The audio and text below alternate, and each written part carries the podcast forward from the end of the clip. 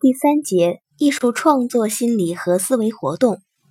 名词解释一级重点。一艺术思维。指在艺术创作活动中，形象思维、抽象思维、灵感思维经过复杂的辩证关系构成的思维方式，它们彼此渗透、相互影响，共同构成了艺术思维。其中，形象思维是主体，起主要作用。艺术思维以形象思维为主要内容和目标，以抽象思维为引导和协助，两者互相配合、相互转化的，共同完成艺术构思任务的一种思维方式。它自始至终都在以构思出一个完整艺术意象为目的和任务。在艺术思维和科学思维这两种不同的思维方式中，都包含着形象思维和抽象思维两种互相为用的思维形式。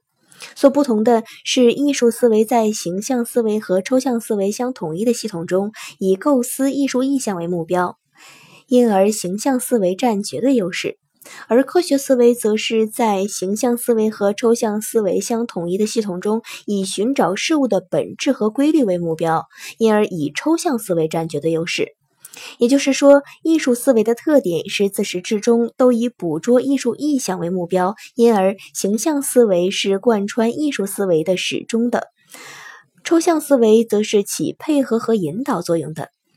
而科学思维的特点则是以捕捉事物的本质和规律为目标，因而抽象思维是贯穿科学思维的始终的，而形象思维仅是起配合和论据作用的。